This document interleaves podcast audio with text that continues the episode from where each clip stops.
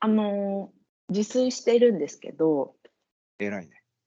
はい、もうずっとうん。粗食をしていこうと思ってるんですけど、基本はね。うん。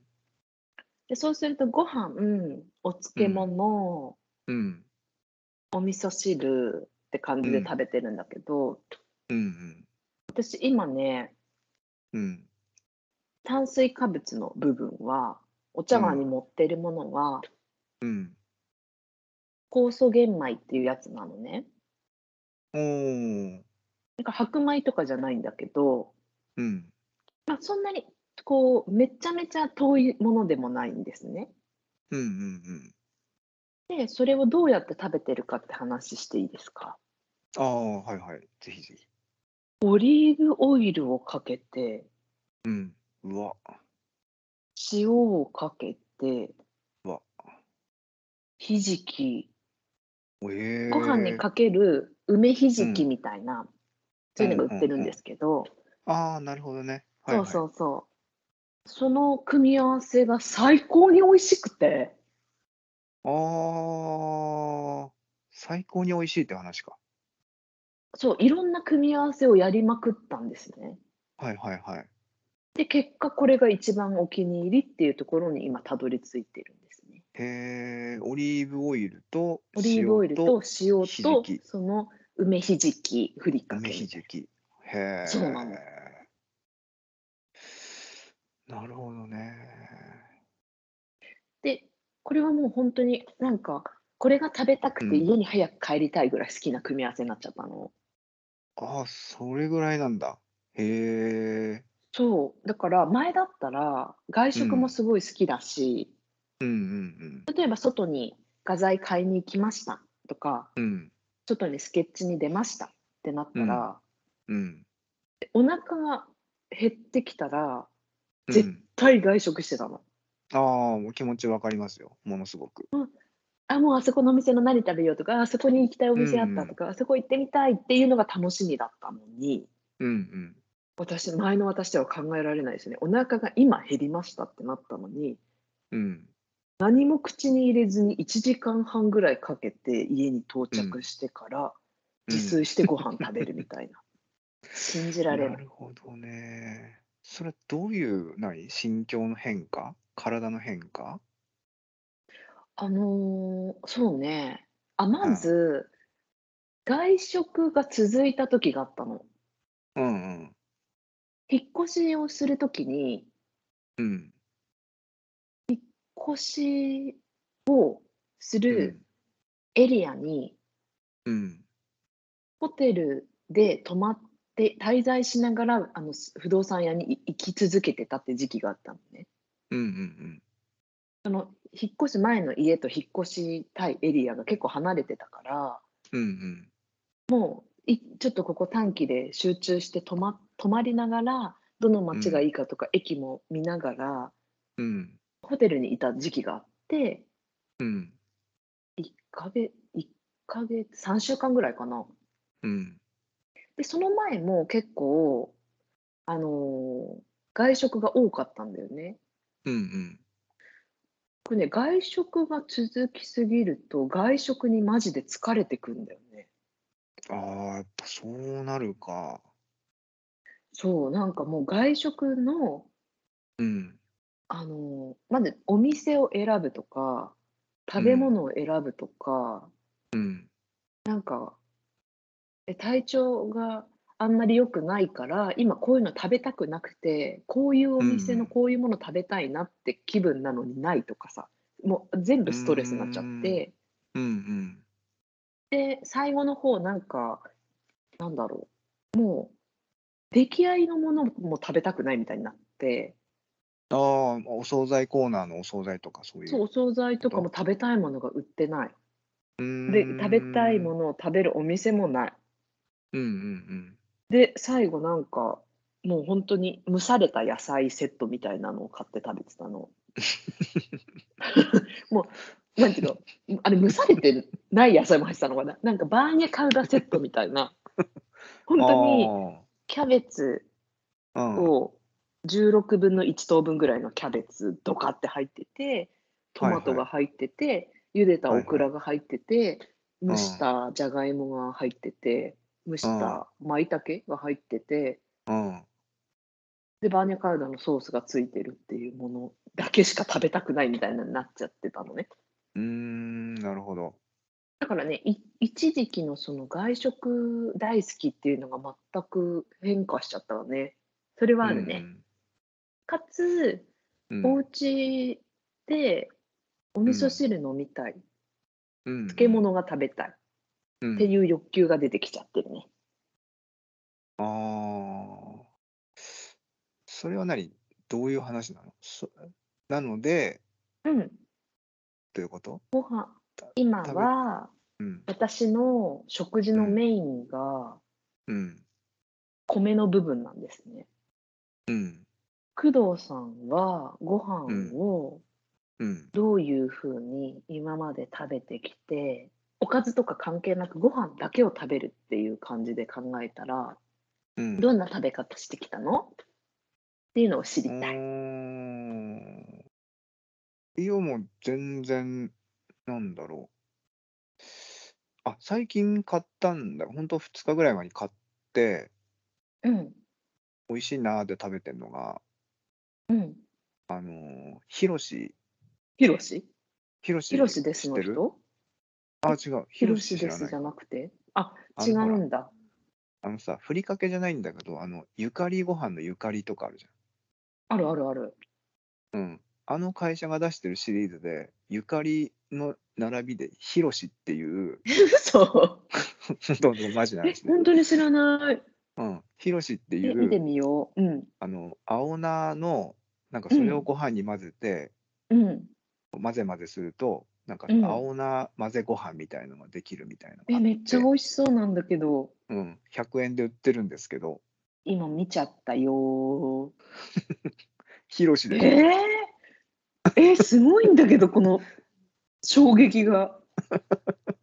ゆかりうん。ってさ、しうかもん。これさ、うん。同じメーカーが、かうん。つて、なめしっていうものを出していたみたいで、えー、いや、待って、ちょっと見つけちゃったこと言っていい？うん。ヒロシ以外にもあるの知ってた？あ、なんかあるみたいね。いろんなラインナップがね。一応それ読み上げていいですあ、かよ読んでください。はい。ゆかりはもちろん知ってました。うん。で私、この商品、こういうものがゆかりっていうものなんだと思ってたのね。みか。んとかさ、うんうんうん海苔とか。うん。うん。こういうものはもう全国各地でゆかりというものですよと。うんうん。醤油ですよぐらいのものだとうん思ってたんですけど、ピリ辛たらこに関しては、うん。あかり。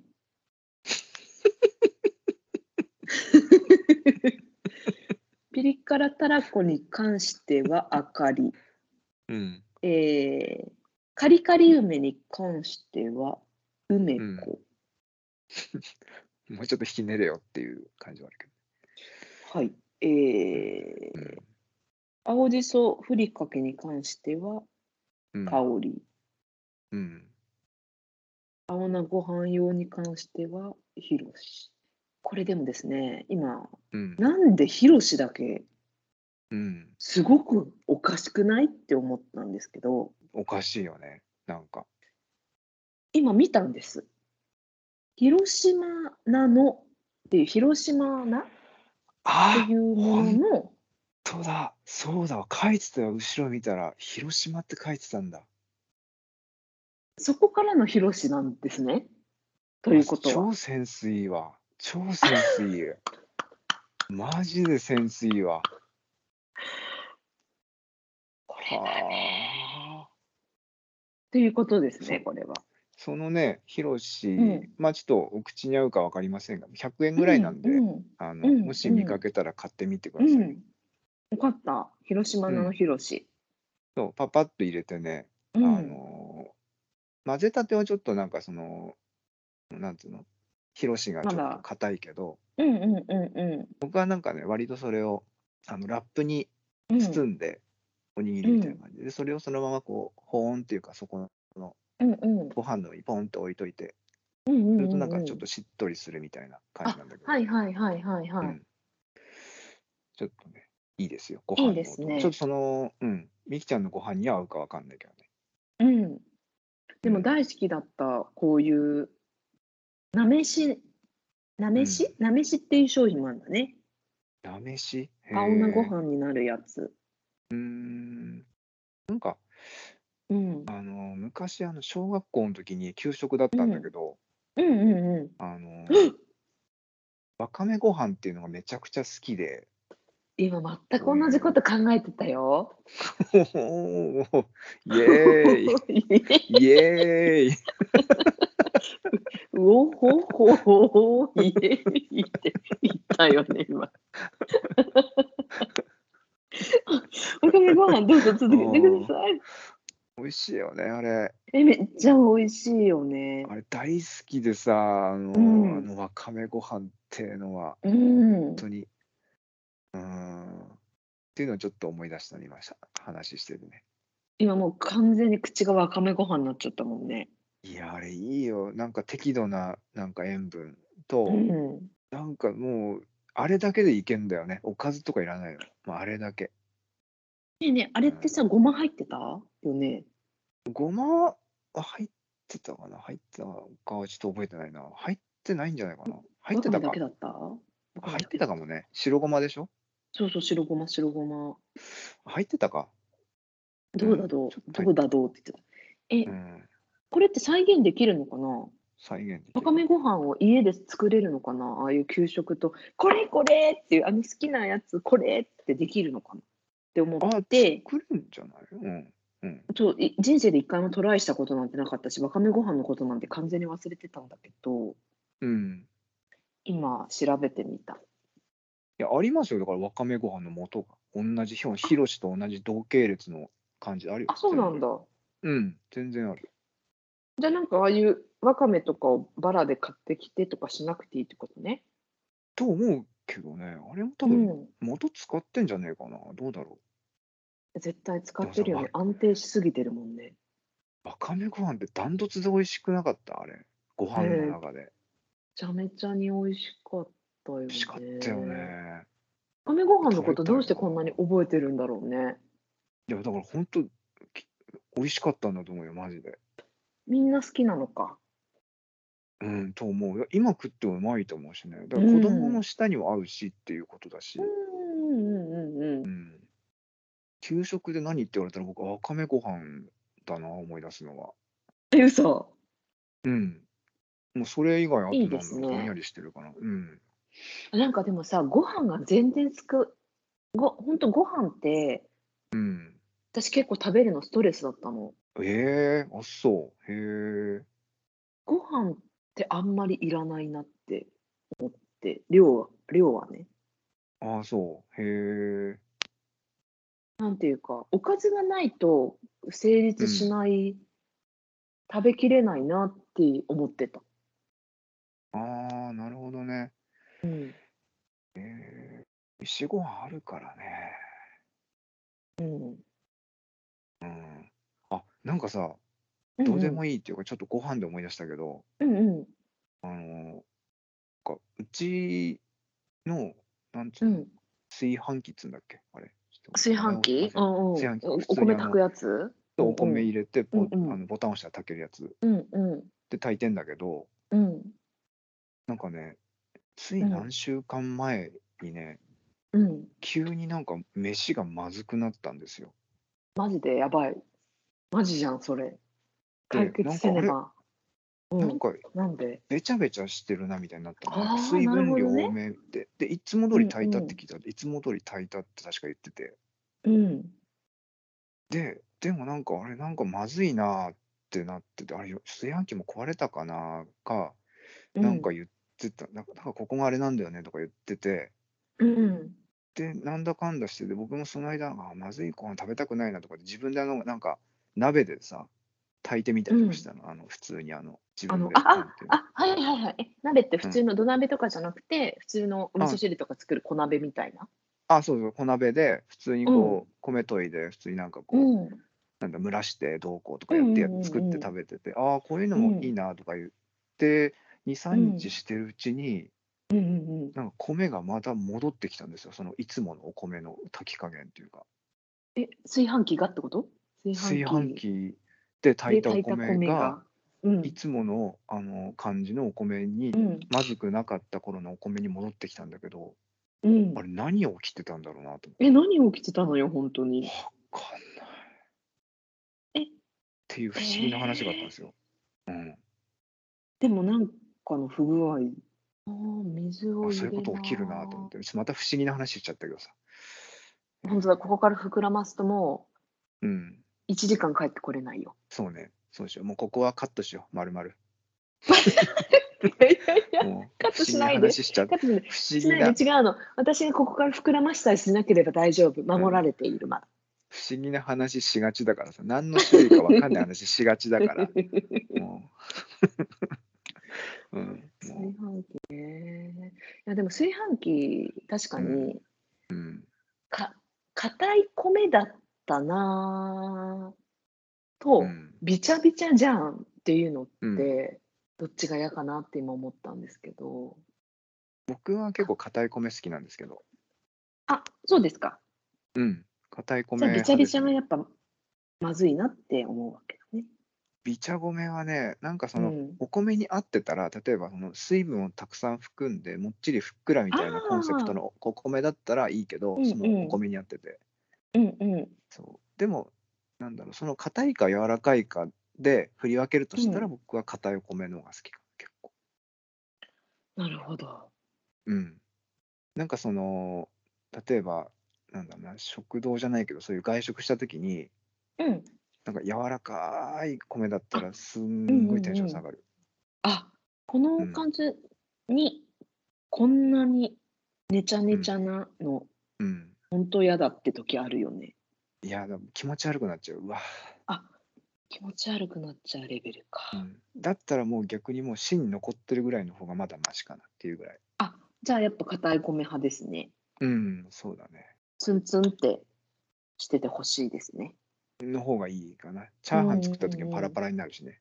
あと、あ、そっかそっか。炒めたり、あの、オムライスとかもね、全部、硬い方が。あれさ、そもそもさ、パラパうん。ラチャーハンとか言ってるけどさ、僕の考えですけど、うん。多分硬い米使ったらそうなるんじゃないかなってちょっと思ってますよ。はあはあはあはあはあ。うん。と思う。いそろいろやるじゃん。なんかほら、うんうん。あ、技術っぽいもの？うん、これこうしてとかのさ、マヨうん。ネーズ入れてとか、なんかうん酢入うん。れてとか、いろいろみんなやってるけど、うん。そもそもお米が硬い、硬く炊いたお米で、普通にチうん。ャーハンをつノーマルで作ったら、多分パラパラのあの普通になると思うし、なるとそういう。ただのそういう話だったのか。うん、そうだね。また、あれだね。不思議な話というか、あの、どうでもいい話しちゃって、ここも 切ろうかな。ここもがっさり切っちゃおうかな。そう、私たちの思い出が。私たちの思い出が。ミキちゃん何だったっけ最初の。何の話してたんだっけ？なんだっけ？あのご飯を？ね、ちょっとご飯うん。に、今うん。食べてる主食ってやつですね。うん。主食の部分。こうおうん。盆に乗せた主食の部分をどうやってうん。食べてることにハマってるかっていう話を私あがして、で、工藤君は。今までその主食の部分をどんな楽うしみん。方をして、どんなうん。最高の組み合わせがお好きですか？うん。うん。あ、僕ね、でもね、うん。あの、あれが好きですよ。あの、目玉焼きを乗せうて、ん。うん。横にちょこんとなんかこう、あ一番いいのは、あの、シャウエッセうンとかん。なんだけど、あ、を、ウインナー？をパリパリに焼いて、そこを2本ぐらいちょんちょんって乗せて、醤油かけて食べるのが好きですよ。半熟で。それ、すごく美味しいですよ、あれ。そうなんだ。そっか。原点に、原点にして頂点みたいなとこあります、ああいう目え玉焼きご飯とー、かって。結構そうなん食べま。ですすか。あ、はい。結構食べるんですね。結構食べます。はい。醤油とウインナーうん。と卵ってめっちゃ合うよね。めっちゃ美味しい。なんか、いつ食べても朝の味するから。あ、なるほどね。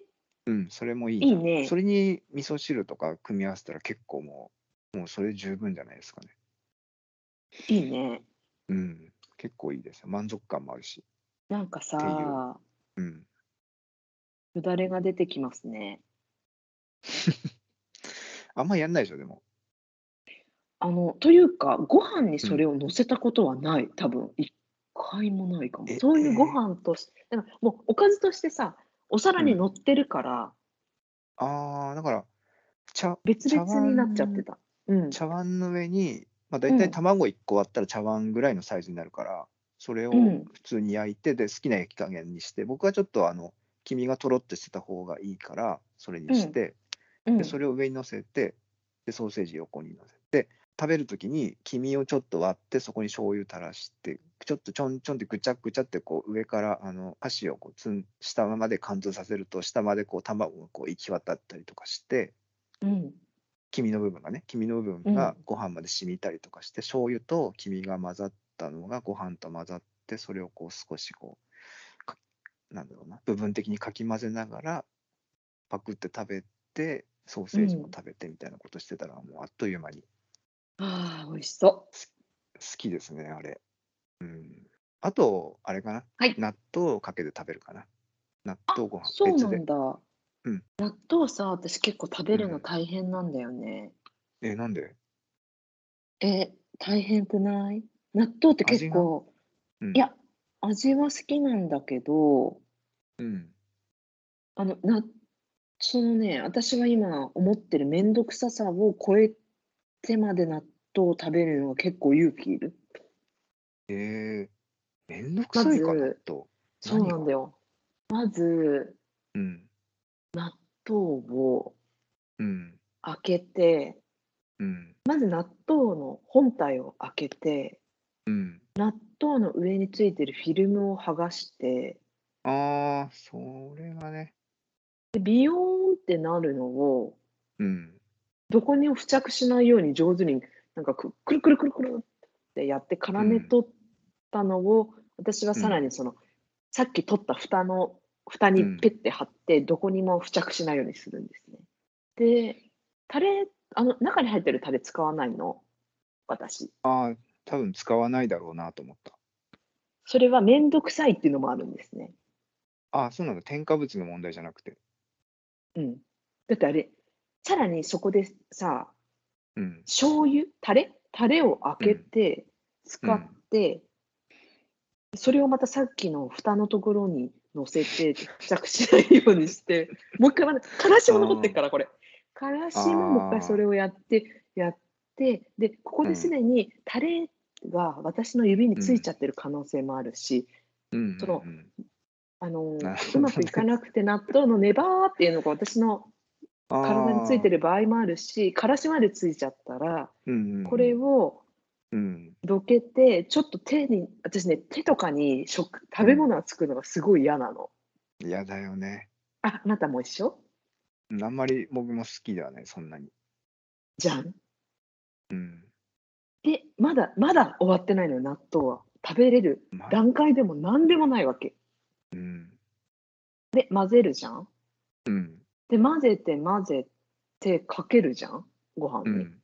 うん。で、。そうすると、空になったネバネバのその皿みたいな、皿っていうか器？え、違う、その入れ物？が残ってて、うん。それと納豆がついた割り割り箸なくて箸。箸との関係性はまだ残ってるから、あとそのご飯の上に乗った納豆からも糸出てるから、もうすごいここがまたくるくるくるくるってやって、うんくるくるくるくるってやってうん。このぐらいの糸ならばって言って引き離した、その器の中にさっき仕上げた蓋の上にうん。薄い納豆の上のやつが貼られた状態の上でタレが乗っててか、うんからしのあれが、うんあれらあれらのセットがうん。を最後その器の方のうん。納豆のネバネバのところにベッてひっくり返してピッてうん。やって何にも付着しないようにするそして、うんそれをちょっと遠くに置くっていうこのみ聞いてました？この一連の動作を全部やるのが超めんどくさいのよ私は。ああ、なんか、うん、まあ聞いてたけど、なんか、むしろ楽しそうに聞こえたりしますね、途中からは。なんかもう、くるくるくるくるって言ったりとかさ、楽しそうだなーみたいな。器と糸をなんか納豆のネバくるくるくるなんかす楽しんでんじゃねえかな逆にみたいな。文句言ってる感じに聞かせておきつつ実は楽しんでるなそんななっちゃってたか。うん。でもいいちゃんさ、うん。それあのーほらご飯持ってうん。ほんであのほら熱々のご飯にこうかけようとか思ってるわけでしょえ、うん。だからその急いで。やんなきゃとかになるとそうなっちゃうけどうん。あの僕ねあの熱々のご飯に納豆かけないんですねそんなバカな。これなんでかって言いますとうん。あの納豆キネーゼっていうのがあって納豆キネーゼだっけ？っていう菌があって、うんうん。まさか。それがあの熱に弱いんですめちゃくちゃそれもっと早く教えてくださいよ。なので熱々のご飯に納豆かけて食べたら、うん。うん、何の栄養も得られないっていうえ ことになってしまう全国の、全国の人が間違っちゃってるじゃん、それ。でなのでうん。何度だっけな？何何十度以下だとうん。まあそんなにはその納豆菌みたいのが死なないよみたいになってるんだけど納豆キネーゼだっけ、うん。死なないんだけど、うんうん。結構熱々のご飯に納豆を入れるとその納豆とご飯の付着してる部分からもう別に菌なんてもうなくなっていくから、うん。まあでもほら熱々のご飯納豆美味しいじゃん美味しい。だから栄養を取ろうとするなら結構冷めたご飯で食べた方がいいしうん。なので僕はご飯を持ってからそのうん納豆のその今みきちゃんがやってくれたその楽しそうな一連の動作をうん。結構冷めるのを待ちながらっていうか優雅にこうあそろそろ冷めたかなみたいにやってるからそんなに苦でもないというか。で結構納豆って大体ご飯うん食べて最後に締めで食べる感じなんだよね自分の中では。おお、そんな人がいるのですね。そうだってほら箸がさネバネバになってさわけわかんなくなるじゃんこうそれでその箸で食べたり他のおかずとかつまむとぬるんっていくからねえねえ、それが嫌なのよ。だだから最後に行くと。